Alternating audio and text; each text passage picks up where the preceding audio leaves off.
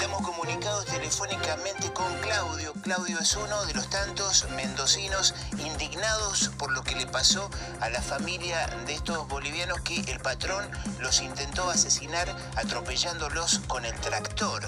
Hoy eh, Claudio junto con otras personas están eh, frente a la Casa de Gobierno de la provincia de Mendoza para exigirle al poder político que tome eh, riendas en el asunto y que, este, bueno, proteja a esta familia de trabajadores bolivianos. Claudio, muy buenos días, gracias por atendernos. Hola, ¿qué tal Roberto? Buenos días, ¿cómo andan? Acá, acá intentando entregar un petitorio al gobernador, pero bueno, lamentablemente el gobernador todavía no baja, no, no han vallado todo la que se voy avisando. Hay más policía que otras cosas, no sé por qué tienen tanto miedo.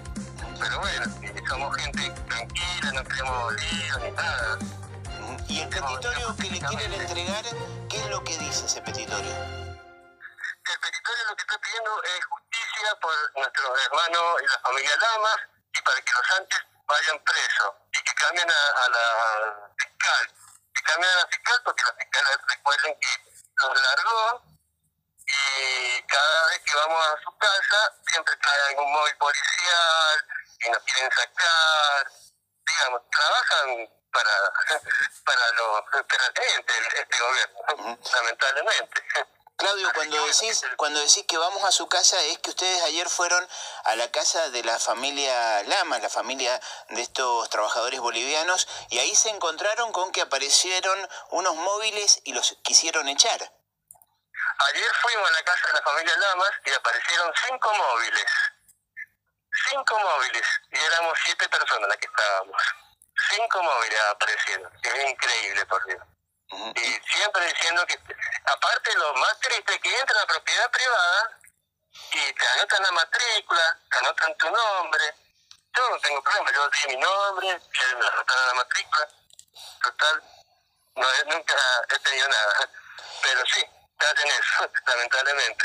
¿Y, por qué los querían echar? ¿Cuál es el argumento de la policía? Estamos en pandemia. El argumento es que estamos en pandemia y que no nos podemos juntar. Siendo que el gobierno provincial no ha dicho al gobierno nacional en pandemia. Y éramos siete personas, siete personas, más la familia Lamas. Sí, increíble. Y que nos teníamos que retirar urgente y bueno, ya ahí dijimos que no, que no nos íbamos a retirar, que íbamos a acompañar a la familia a ver hasta las últimas consecuencias. Y yo le pedí que se retiraran, pero bueno, la policía no se retiró. Después cuando salimos en el vehículo nos detuvieron, nos pidieron todos los papeles, nos revisaron todo el auto. Así que bueno, este, lamentablemente así se está viviendo en Mendoza, como si estuviéramos en la época de la colonia todavía.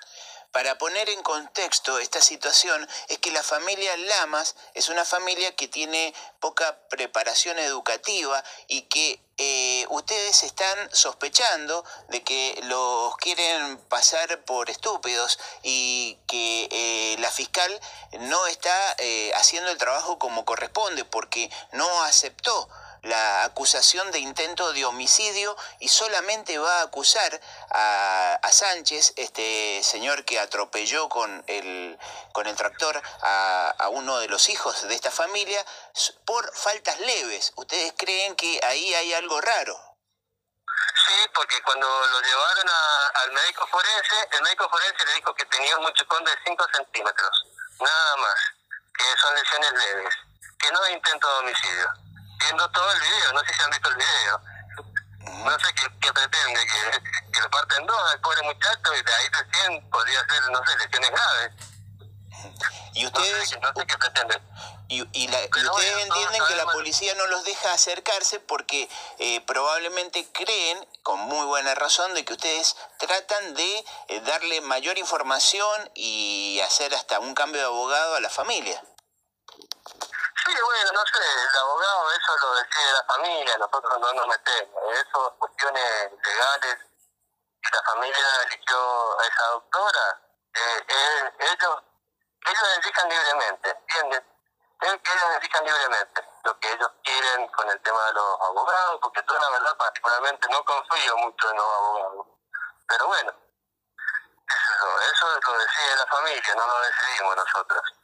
Y sí, la abogada lo que nos dijo ayer, porque ayer hablamos por teléfono, es que ella quiere cambiar el título de, de lesiones simples a intento de homicidio, pero bueno, la fiscal no lo, no lo permite.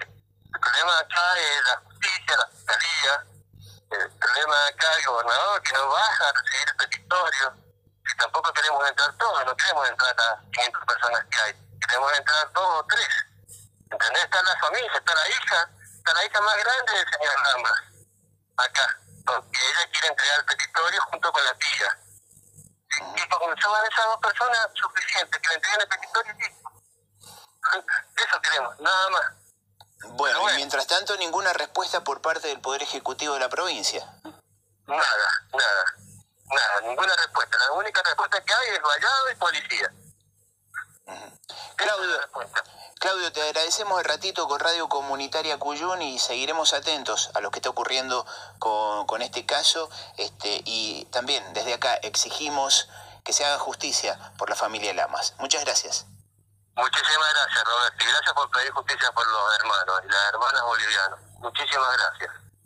Hablábamos con Claudio. Claudio es uno de los tantos mendocinos indignados por la situación de esta familia de trabajadores bolivianos que fueron agredidas eh, hasta casi perder la vida porque fue atropellada con un tractor por parte de eh, Sánchez que, este, bueno, ahora la justicia solamente cree que es una falta leve.